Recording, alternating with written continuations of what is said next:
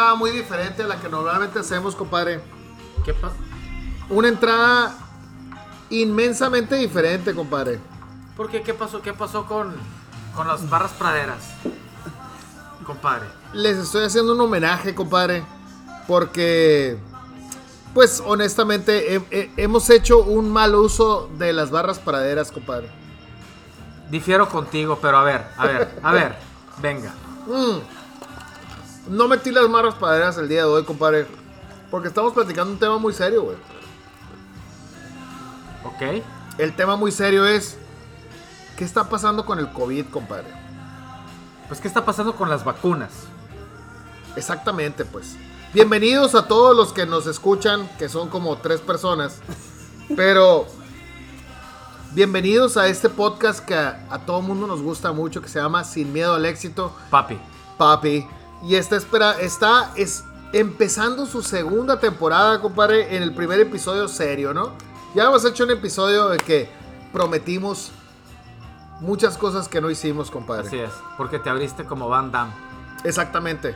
Si, si nadie conoce a Van Damme, si nadie ha escuchado quién es Van Damme, bajen Van Damme abriéndose en medio de dos camiones. Así, así me abrí, compadre. así es. Pero tenemos dos invitados fabulosos, Sí, compadre. y, y- y- y sí, una- un aplauso, por favor. El doctor Arturo Ortiz, que ya ha estado aquí en el podcast. Bravo, bravo. El doctor Arturo Ortiz, ginecólogo, y el doctor Gabriel Cortés, ginecólogo. Biólogo de la reproducción. Exactamente. Excelente biólogo de la reproducción. Oye, compadre, queremos meternos directamente al tema porque ha sido un tema muy controversial para la mayoría de la gente. ¿Qué está pasando con las vacunas para el COVID?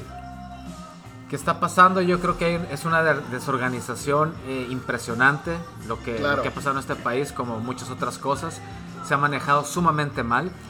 Y siempre, siempre hablamos de que el, el gobierno lo está haciendo mal, que Claro. ciertamente creo yo que lo está haciendo mal, Claro. sin ningún tapujo lo puedo decir, pero también cuando lo, lo escalamos a, a una baja escala, vamos, a nivel muy local, creo que se está manejando también terriblemente mal, eh, hablando del sector privado, porque ciertamente en el sector público, no las instituciones, eh, dígase eh, ISTESON, ISTE, Seguro Social, Secretaría de Salud, ha vacunado al- a la gran mayoría de los agremiados, eso es, eso, sí- eso es cierto, lo tengo que decir.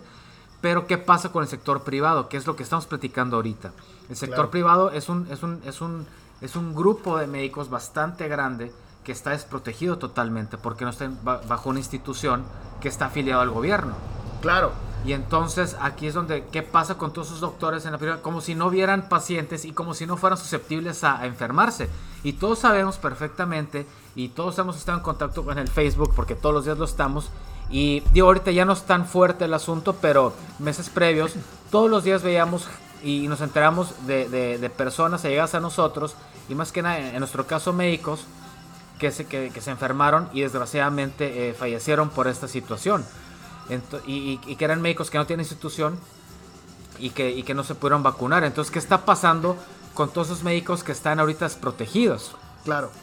Yo, quiero ser muy puntual y, al mismo tiempo darle un poco de entrada a una historia que para mí eh, es una historia que hasta cierto punto marcó mi postura de, de cómo debemos o cómo debería de manejarse de manera eh, más eh, consciente la cuestión de la vacunación.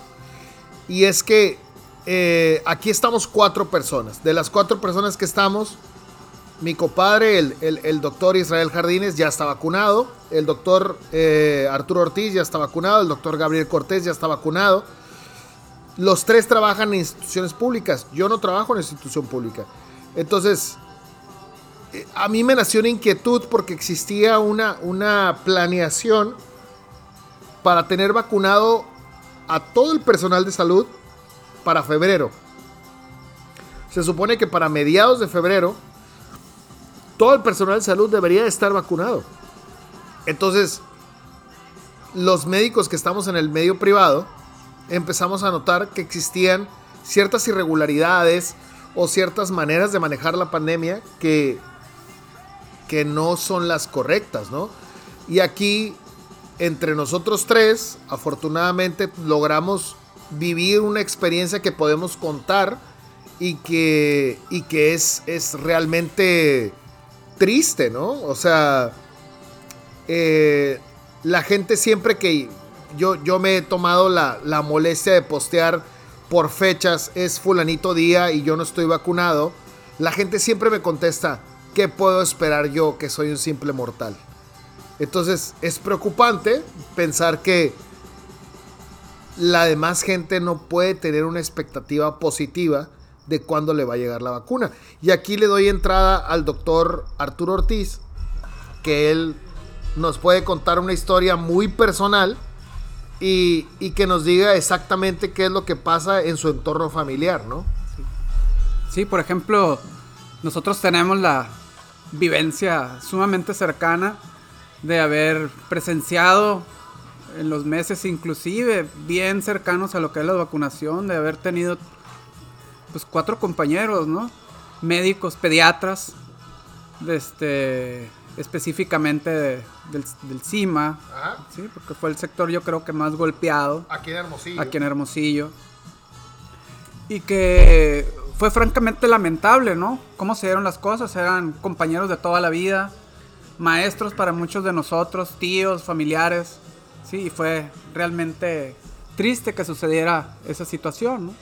Y cualquiera hubiera esperado en un momento dado que todo el resto del gremio médico que comparten comorbilidades, que comparten edad, que comparten una afinidad, que compartieron hermandad y, no se diga amistad y que les dolió profundamente, pues debieron de haber sido los primeros beneficiados en un momento de haber sido vacunados, ¿no? Cuando se dio este eh, este empuje pues por vacunar a lo que es el sector privado y no fue así. La verdad yo tengo la experiencia personal ya como papá de, de, haber este, sido un médico hermano de estos cuatro compañeros que se murieron, ¿no? Y, y cualquiera pensaría que pues el sector de este privado se hubiera volcado por vacunar a estos compañeros, ¿no? Porque pues son los que están de alguna manera más susceptibles o más propensos a seguir muriendo pues por esta patología.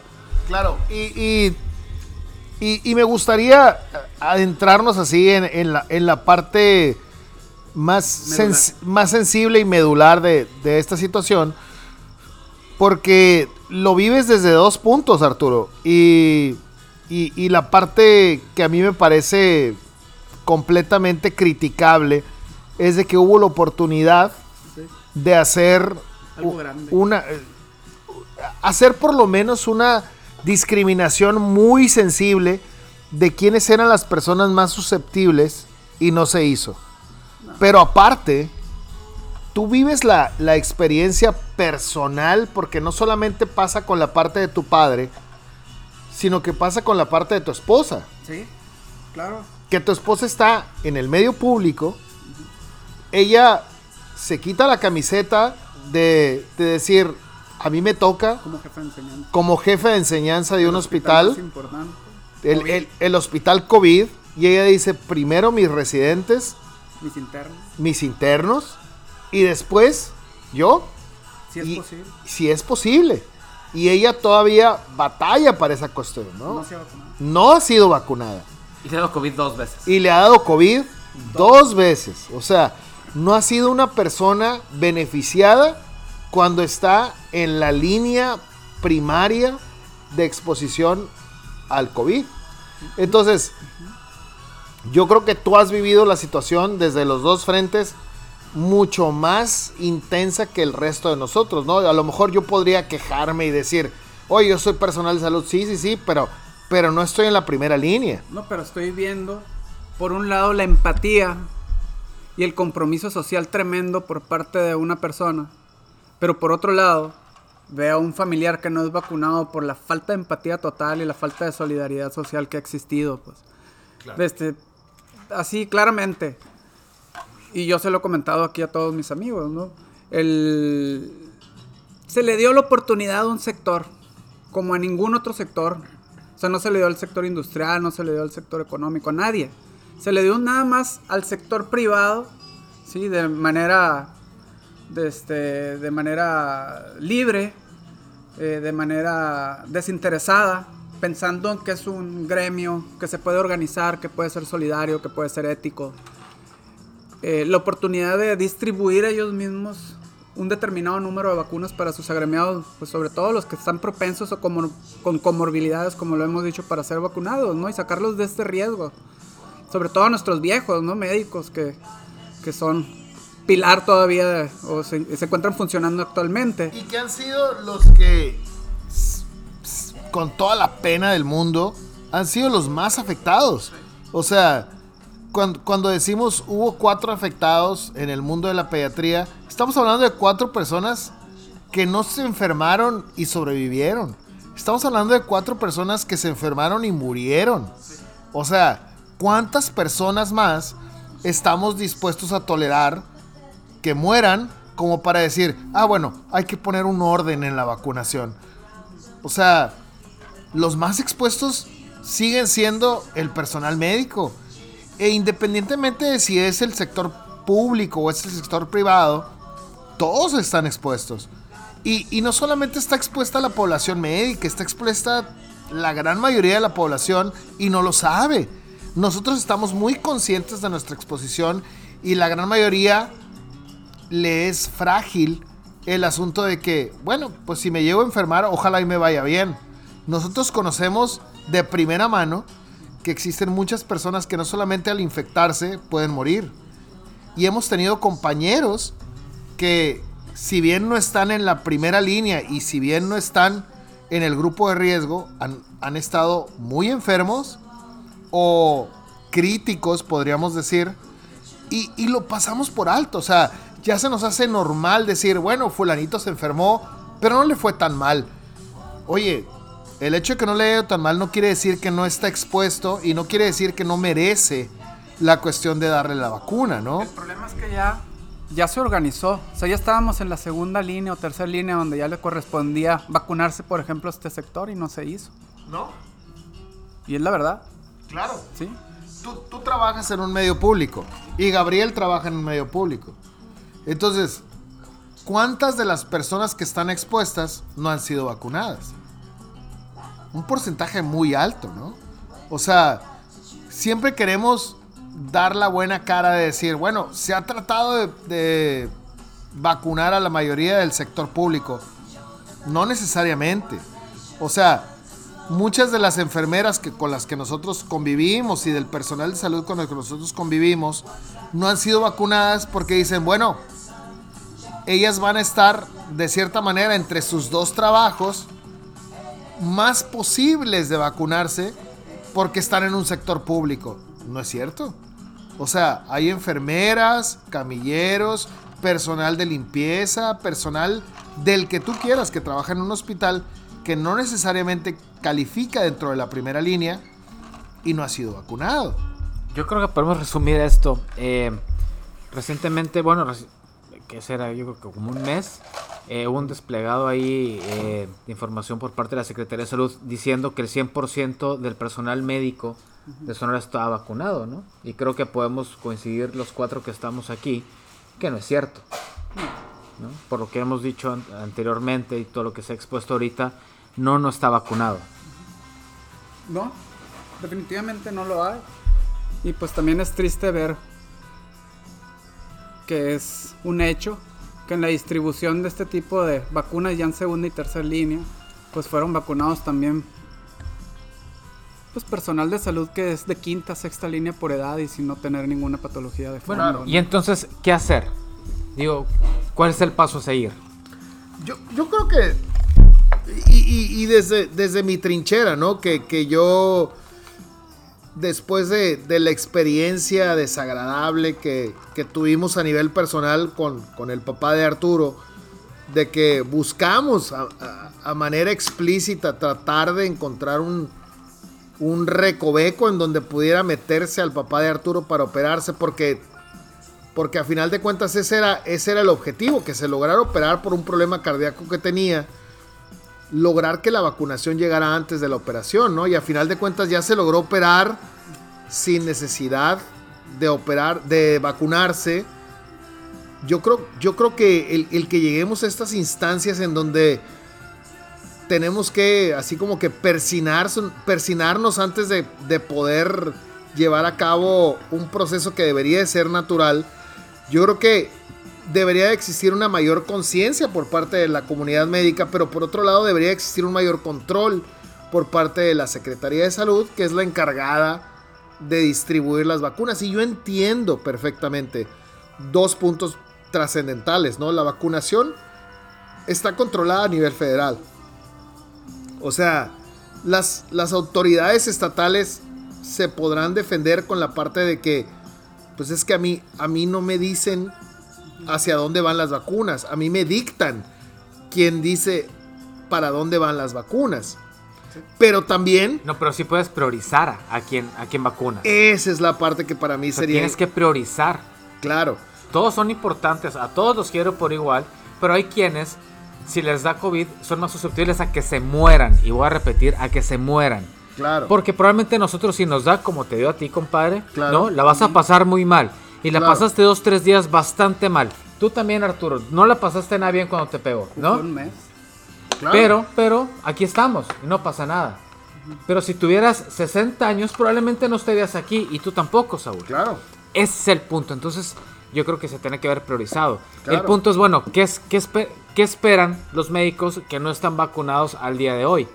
O sea, sí esperan que, que vaya a haber así como que otra eh, repartición de, de, vacunas. O sea, ¿qué esperamos nosotros como médicos? Que, ah, es que mira, llegan esas vacunas, se va a vacunar a todo el personal que, que, que faltó de vacunarse. O simplemente es bueno, ya se está vacunando personas de la tercera edad.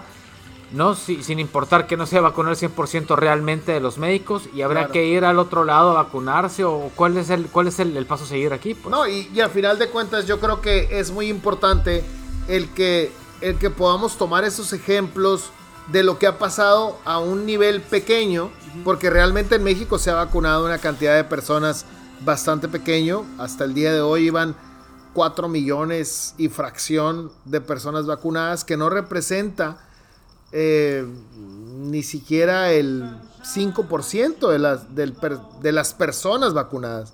O sea, tenemos, tenemos que tener la conciencia de que se necesita vacunar al 70% de la gente para poder decir, ya estamos libres de problemas, ¿no? Y entiendo también perfectamente que Estados Unidos está abarcando una parte importante de la vacunación. O sea, si en el mundo se han vacunado 400 millones, el 30% está vacunado en Estados Unidos. Entonces eso quiere decir que el 60% se distribuye en el resto del mundo. Entonces, pues, ¿qué nos toca México, no? Pues nos toca poco, ¿no?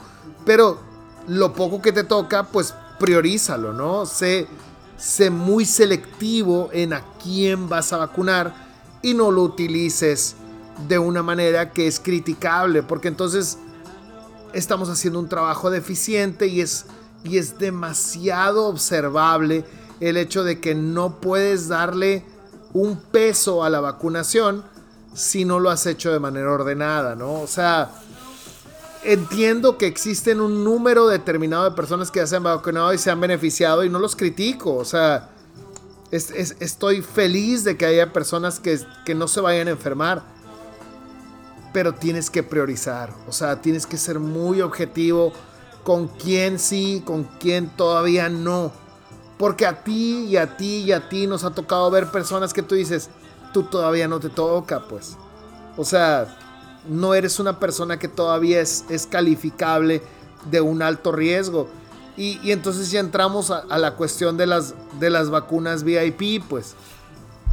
Sí, claro, pero... Y es una cuestión cultural. Claro. O sea, digo, digo, eh, siempre lo digo en, el podcast, eh, vivimos en México. Claro. Y en el gobierno, ¿a quién pones en los puestos? Pues a mi compadre, a mi sobrino, a mi ahijado. ¿A quién le pongo la vacuna? Pues a mi compadre, a mi sobrino, al ahijado. Es la misma historia. Claro. ¿No? al, nivel que tú me pongas. Ese es el problema de este país. Claro. Y. Mm, No me, perdón, por, por- perdón por, por partarme, pero es- estoy prendiendo aquí un cigarrito, ¿no? Muy Pero, bien. pero es que tengo coraje, pues, o sea, tengo mucho coraje guardado de que existen personas que son más susceptibles que yo en este momento y que todavía están esperando y, que viven en una expectativa falsa de que les va a tocar.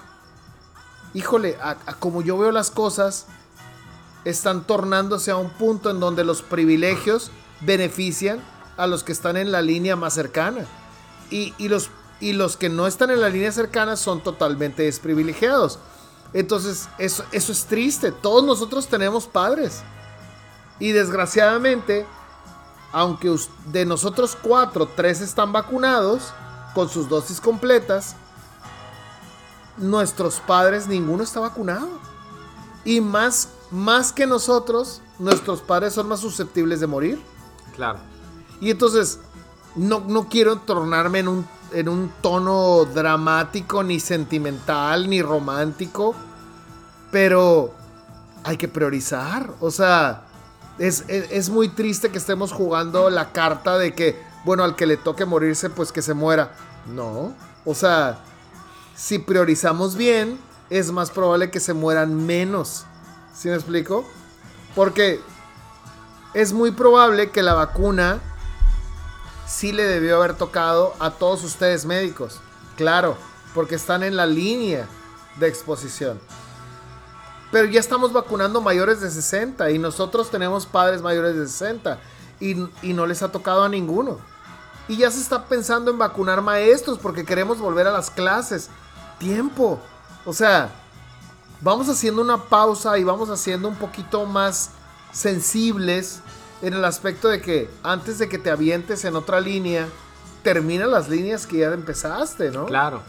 Entonces, nosotros, nosotros, a quien nos escuche, ¿no? A, a nuestros amigos de Finlandia, ustedes no lo van a entender, pero en- en nuestro nicho, aquí en Hermosillo, no se ha vacunado a nadie.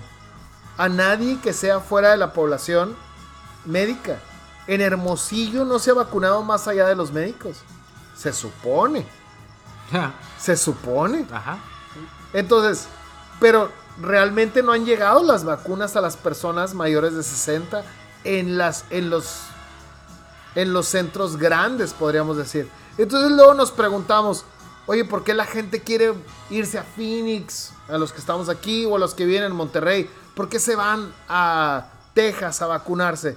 Pues porque la gente está abogando por su deseo y su derecho de la salud. Porque la gente, nadie se quiere morir. Ni, ni las personas más religiosas se quieren morir, ¿no? O sea, aunque los, aunque los que saben que se van a ir al cielo, nadie se quiere morir. Entonces, yo, yo creo que, que estamos viviendo una situación complicada y que las autoridades están escudando en simplemente decir, bueno, es que a mí me mandan la directiva de quién, a quién le voy a distribuir esta vacuna. No, señor. O sea, tiene que haber una línea muy específica de a quién le toca y a quién no. Porque si no tenemos orden, es como vender tacos y no hacer fila. Entonces le vas a servir tacos a quien sea. Pues no. O sea, tiene que haber un orden muy específico. Doctor Cortés, ¿usted qué opina de todo esto que hemos estado hablando? Lo veo muy pensativo, doctor. Estaba eh, considerando el punto que mencionaste de el individualismo, de la idiosincrasia del mexicano, que eso es principalmente lo que nos ha permitido que estemos en este punto, que la repartición de vacunas y la distribución sea inequitativa. Y ese es un punto que mientras no caigamos en cuenta que ten- necesitamos tener empatía con nuestro prójimo, necesitamos eh, priorizar a quién sí le toca y aunque yo tenga el contacto para que a mí me toca, pero si no es lo correcto, no tenemos por qué hacerlo. Y ese es el punto. Totalmente. Exactamente. O sea, qué lástima, qué lástima que tomemos este podcast como para tratar de hacer conciencia. Porque a final de cuentas, la conciencia llega al, al- al punto más álgido de tu, con- de tu de tu escala de valores, pero realmente yo creo que tenemos que hacer conciencia y tratar de llegar a la mayoría de la gente en donde la vacunación va a ser poco a poco. Y si no te toca, no te saltes la línea, ¿no? O sea, y a todos aquellos que ya se saltaron la línea, estás mal. O sea, eh, eh, eh, qué bueno que recibiste el beneficio, pero estás mal. Le quitaste la vacuna a una persona que era más susceptible de morirse que tú. Y, y a final de cuentas, yo sigo haciendo este exhorto a, las autoridades que nos escuchen, que creo que son poquitas, pero a quien nos escuche, sea, hagamos un orden. Seamos un poquito más conscientes de que hay mucho más personas que se pueden morir y que no queremos que se mueran más personas. O sea, mientras la vacunación llegue a un punto en donde podamos disminuir la mortalidad, entonces estamos teniendo un éxito. Pero si la vacunación llega a un punto en donde me beneficia personalmente, entonces no hay ningún beneficio. ¿no? Y la otra es, pues mientras llegan las vacunas, toda la gente que nos escucha, pues síganse cuidando, porque Claro. el hecho de que estemos en semáforo verde, que para mí es, eh, no es cierto, es una, es un espejismo eso, nos dieron permiso para ir a contagiarnos básicamente. Pues cuídense porque viene Semana Santa y pues quién sabe cómo se pongan las cosas, así que pónganse truchos, raza, no este, no bajen la guardia, síganse cuidando y pues tan tan. Entonces, y hay otra cosa a mí que me tiene muy, muy afligido en las ¿Qué últimas semanas. Pepe Le Pew. Pepe Le Pew. Pepe Le Pew. Pepe Le Pew. Le Pepe Le Pew. Ya no hay Pepe Le Pew. ¿Cómo que ya no hay Pepe Le Pew? Ya no hay Pepe Le Pew. Ver. Los mile- en, en nuestro segmento los millennials atacan de nuevo, ¿no? Pepe Le Pew. Vamos a hacer un segmento, compadre, y una, y una cápsula que se llama Los Millennials atacan de nuevo. Atacan de nuevo y volvieron a atacar, compadre. Y, y, y, y nos mataron, aniquilaron a Pepe Le Pew. Un ¿Por qué nos personaje de los, de los 50, no sé de cuándo empezó Pepe Le Pew, pero hace mucho tiempo. Mon amour. Sí, mon amour, porque es sinónimo del acoso sexual. Hazme el chingado Chingado favor. favor. Entonces, eh, no, es, es sinónimo de eso. Entonces hay que, hay que borrarlo. Hay que borrarlo, hay que, hay que, hay que matarlo porque ¿A Pepe Le Pew? a Pepe Le Pew ya no va, o sea, ya no hay caricaturas, ya no, o sea, Warner Brothers ya, ya, lo borró, no existe. En la Ya no actualidad. existió Pepe Le Pew. y, y Speedy González tampoco. ¿Por qué Speedy González no? Porque es sinónimo de racismo. Ah, no mames. Porque con el sombrero y yepa, yepa, yepa. Entonces, es- es- ¿no? Ya no existen. ¿Por qué les ofende tanto cosas que no les tocaron? E- Esa, esa parte, e- exactamente, pues. Exactamente.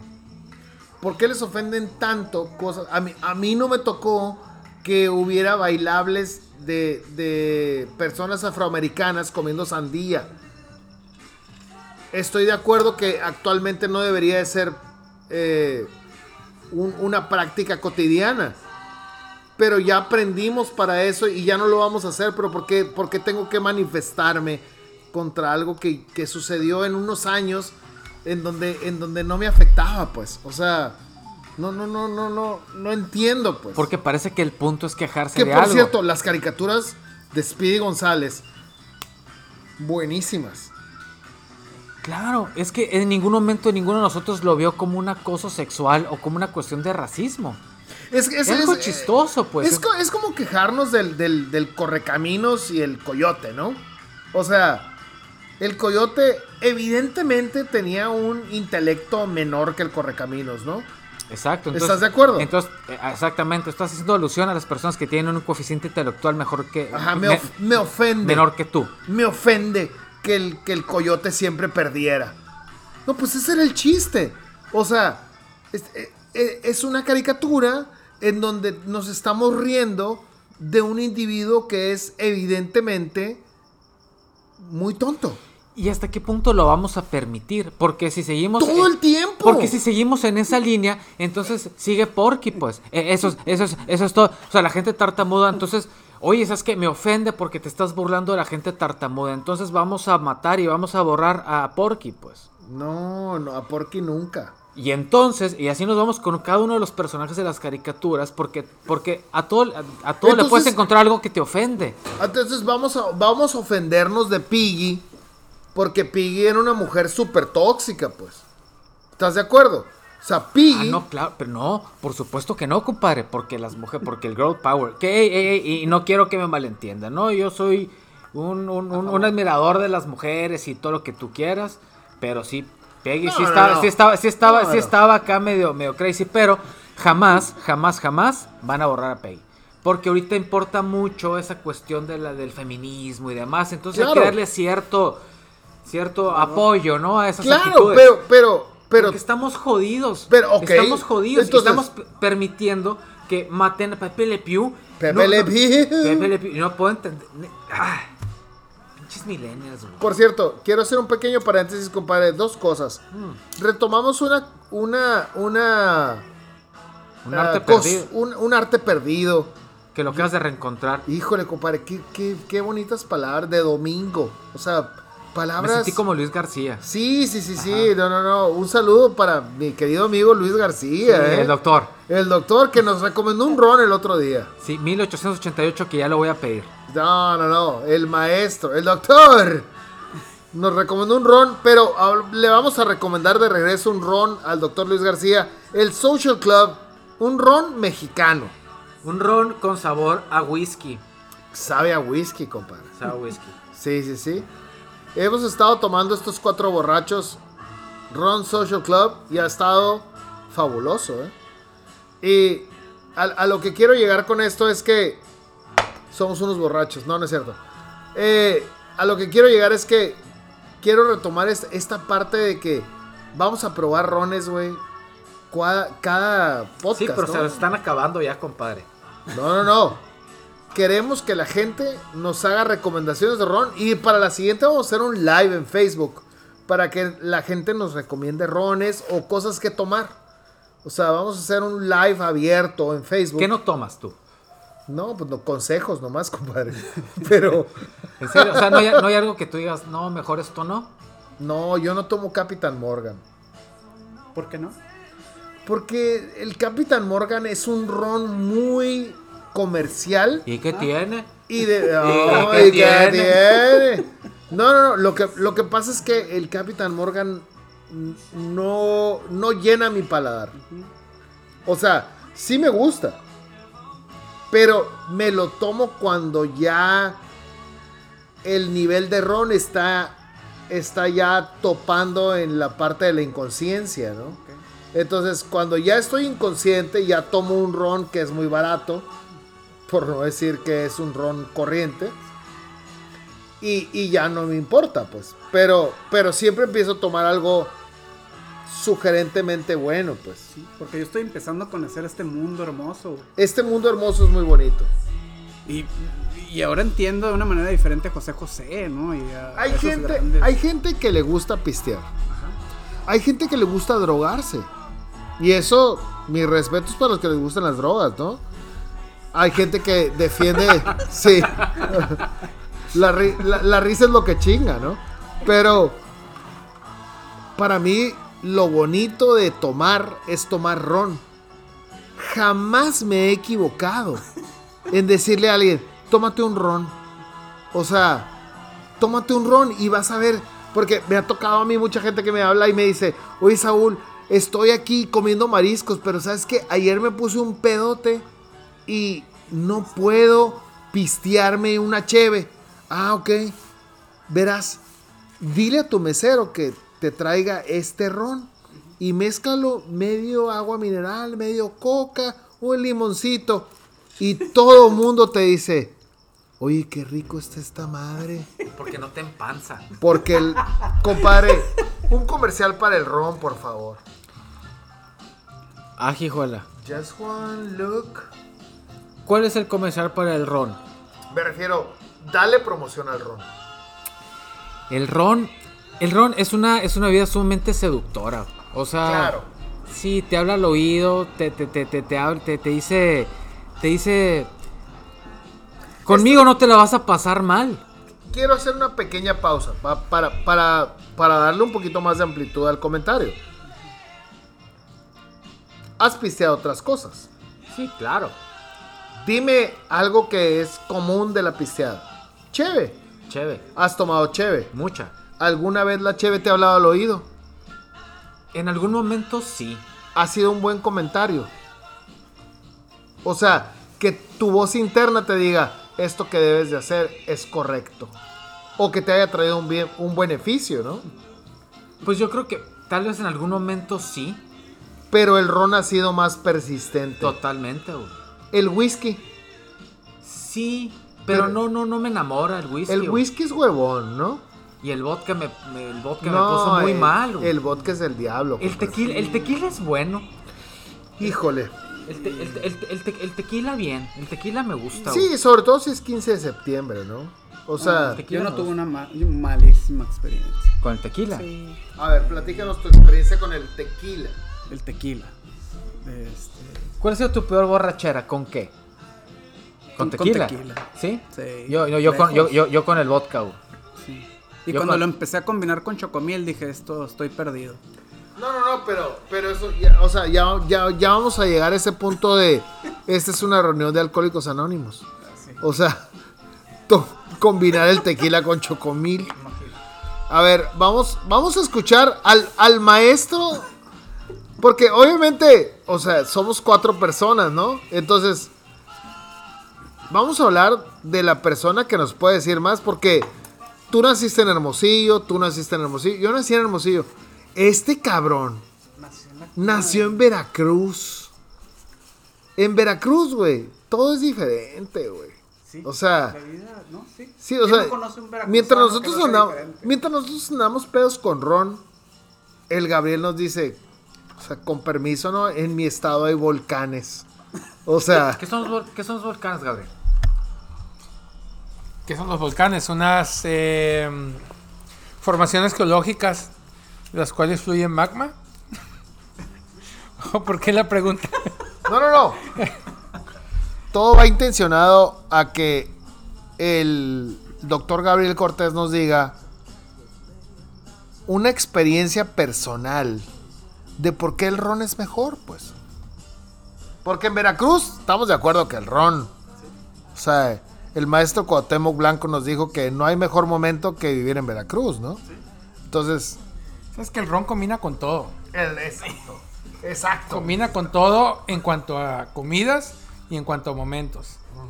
Lo ocupas para festejar un nacimiento, lo ocupas para un sepelio, Ajá. lo ocupas para un cumpleaños, lo mezclo, ocupas como maridaje para carne, para pescado, para todo. O sea, no hay, no hay, no hay comida o momento en el cual digas, no, ahorita el ron no queda. No, el no- A la exactamente. torre. No, no, no, pues es mi, mi, mi comentario, mi comentario Se comercial. quedó corto. No, no, soy un Claro. pendejo, pues, ¿no? Claro. Hasta plátanos flameados le, fal- le faltó decir.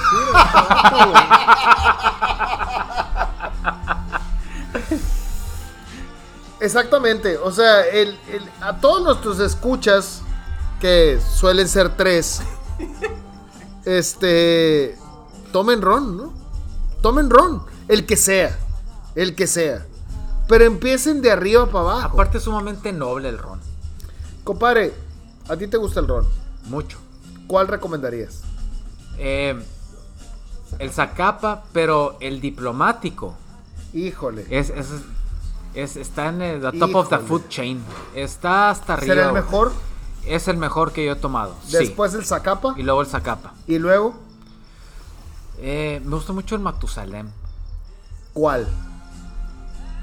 Híjole, Porque hay, hay muchas presentaciones. El cristalino es muy bueno. Híjole. Eh, y aparte es del pueblo. O sea, el cristalino es un ron barato. Sí, porque luego. Porque, por ejemplo, el, el, el Bacardí Sí. blanco, ese está muy rudo, ¿eh? Cacardí. El Cacardí ese, ese es para, para gente pesada. Claro. No sé si aguantaría yo el Bacardí normal ahorita. güey. A esta edad, vez, no, bueno. yo creo que no. Yo creo que no. No, ya, ya de 40 para arriba, yo creo que tienes que apostarle al Matusalén para arriba, ¿no? Mira, te voy a decir una cosa. Yo, yo, yo me considero un, todo un catador de, de rones, ¿no? Entonces yo pondría al diplomático por encima de todos. Después pondría al Zacapa, que vienen varias presentaciones. El de 15 es el No, mejor. el XO. el XO, no, no, no. El XO, el 23. El 15. Y, Y luego el 12, que es el, el, el, el que es y luego el ámbar. Y luego el ámbar. Sí. Y luego pondría al Matusalén 18. Y pondría a un lado del Matusalén 18 al Habana Club. Ah, es buenísimo el azul. Es buenísimo. Es buenísimo. Es muy rico. Es muy rico. Y ya de ahí agarren lo que quieran, pero no agarren el, obviamente, el Capitán Morgan. Yo empecé con el Capitán Morgan. Es el Y tuve, y, tuve, y tuve muy buenas fiestas, o sea, lo tengo que aceptar. Por mucho tiempo tomé este Capitán Morgan y, y pues bien, ahorita ya, ya como que no. Pero también digo, si, si hay la ocasión, pues, pues vénganos tu reino, ¿no? Hagan su voluntad en la tierra. Como en el cielo. Exactamente. Muy bien. Entonces yo creo que con esto, compadre, este, porque ya hablamos mucho y no nos queremos aburrir y queremos este, seguir platicando con todos ustedes. Tres. eh, el próximo miércoles, a ver si mi compadre no se pone Juan Claudio otra vez, o sea, Jean-Claude. Jean-Claude Van Damme, y se abre otra vez. Eh, nos vemos, raza. eh, un gustazo haber estado con ustedes otra vez el día de hoy. Un saludo del doctor Ortiz. Hey, saludos, eh. Es un placer estar aquí con ustedes. El doctor Ortiz nos puede atender en Eh, Obgyn.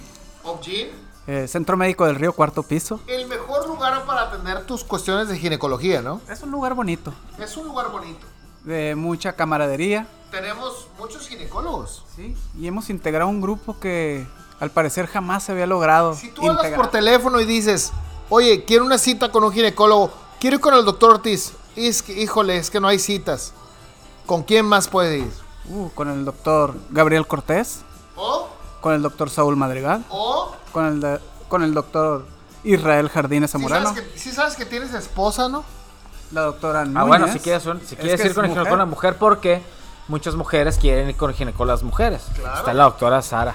Sara Sara. Núñez. Sara, Sara Núñez. Núñez. De Ah. Ortiz. De Ortiz, Exactamente. Está la, la doctora Edna Jiménez. claro. Está la doctora Verónica. Ah, no, ya no está, ya no está. Eh, ¿Quién más nos falta? Nos falta El doctor Alejandro Arellano, Arellano, excelente compañero, que es un miembro aquí de Obgyn temporal. Temporal, pero es un grandioso ginecólogo de la localidad. Y Huguito Valenzuela. Hugo Huguito Valenzuela. Es un Mi tipazo. rey, no. El mi rey de los mi reyes. Algún día lo tendremos en este podcast. Ojalá. No, pero porque no, porque no, porque no viene, no viene el Hugo, no viene el Hugo. Los que no conocen es, si han visto a Thor, Ajá. el de los Avengers, es muy parecido. Ajá. A- algo así. Entonces hagan su cita con Thor. Toda su fuerza está en sus brazos. Si ocupamos también un excelente internista, El doctor Paul Martínez Sanders, El mejor internista que hay en la localidad, ¿eh? definitivamente. Si le quieres un, un- una... Vamos a suponer que te sientes así como que con unos kilitos de más. La nutrióloga Glenda Morales. Híjole, ¿sabes qué? Yo necesito más allá que una nutróloga. No, compadre, tú, tú, tú, tú estás hecho, hecho con cincel, compadre. Con, no necesitas nada ya. Entonces, necesitarías un bariatra, ¿no? Bueno, en el caso de algunos de nosotros que somos gordos, ¿sí? O, o, o, o, o pues no decir gordos porque se, escuchó muy despectivo, Claro. ¿no? Poquito pasados de peso. El doctor David Sánchez Antunes y el doctor Francisco Ortega Payanes, excelentísimos médicos, bariatras. Ay, Fíjate que te- traigo un dolorcito aquí, necesito un ultrasonido. ay.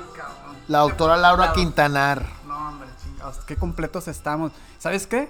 Ahorita con el cacahuate me lastimé el diente, cabrón. ¿Con quién iré, güey? El diente dijiste. El diente. Ah, muy bien. Entonces tendríamos que ir con el doctor Olvera, Sí, con un gran, un gran pediatra. un gran dentista. Dentista. Ah, qué caray. Es que estoy hablando de cosas, de cosas pequeñas. Dientes chiquitos. Pero tenemos la sucursal. Sí, Exacto. que es el doctor Esparza y el doctor Bustamante, ¿verdad? Y el doctor... Bueno, ot- otra vez este, me voy a despedir por segunda vez porque aquí la raza está desvariando. Eh, raza, otra vez, gracias por escucharnos. Nos vemos el próximo eh, viernes, ¿ves? ¿Ves? Sí, ya necesitamos... Anda, anda desvariando la raza. Necesitamos un buen Miércoles. psiquiatra, ¿eh? Ah, Algo está claro, pasando. claro, estamos poniéndonos locos. ¿Sabes Nos- qué me gustaría?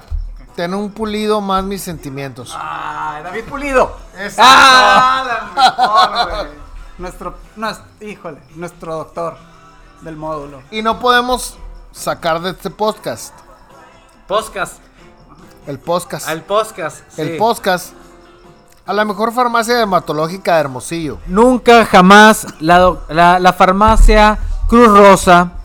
La farmacia Cruz Rosa es la farmacia dermatológica mejor surtida de todo el mundo mundial. Si todos tienen, si alguno de ustedes o, o tiene algún problema dermatológico y ya fueron con su dermatólogo, vayan a surtir sus recetas a farmacias Cruz Rosa. La única. Fíjate que yo tuve una experiencia del otro lado del mundo, compadre. Del otro lado del mundo, yo sentía que mi cara estaba un poquito reseca. No encontraba una, farmacia dermatológica. Y dije, ojalá estuviera en Hermosillo. Para Y ir a... Y pudiera ir a hablarle a mi compa. Y decirle, oye, I like piña coladas. Y dame una cremita para mi cara. Oye, ¿por qué no estás en la farmacia dermatológica? En Hermosillo tenemos farmacias dermatológicas, muchas ubicaciones, compadre. Demasiadas. Entonces, por favor, hermosillenses, vayan a la farmacia dermatológica. Muy bien, raza. Nos vemos. Besitos. ¡Mua! Bye.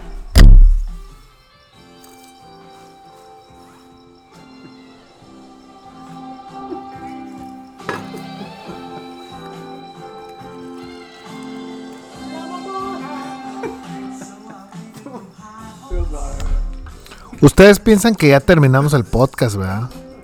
El podcast no se ha terminado. Estamos aquí platicando. Saludos, Sara. Un saludo para Sara Núñez, que no la mencionamos en el podcast, ¿no? ¿Cómo no? La mejor ginecóloga de Object, junto con Edna Jiménez. Ah, no dijimos eso. A todos los que se quedaron escuchando hasta el final, todavía tenemos una ginecóloga que es... No sean simples. Ustedes tienen un problema. Ay, mi bebé. ¿Estará bien? La doctora Edna Jiménez. Ultrasonidos. Ella es la opción. Y ustedes pueden decir, híjole, ya me pasé mucho tiempo esperando a que se, a que se apagara este podcast. No se ha apagado. Seguimos aquí. Ah, dijeron, ya, ya lo voy a pagar. Nunca mente. Están esperando algo diferente. Están esperando algo que no hay. Somos bien tontos. Buenas noches. Esta noche va a ser especial. Pero es especial por ustedes.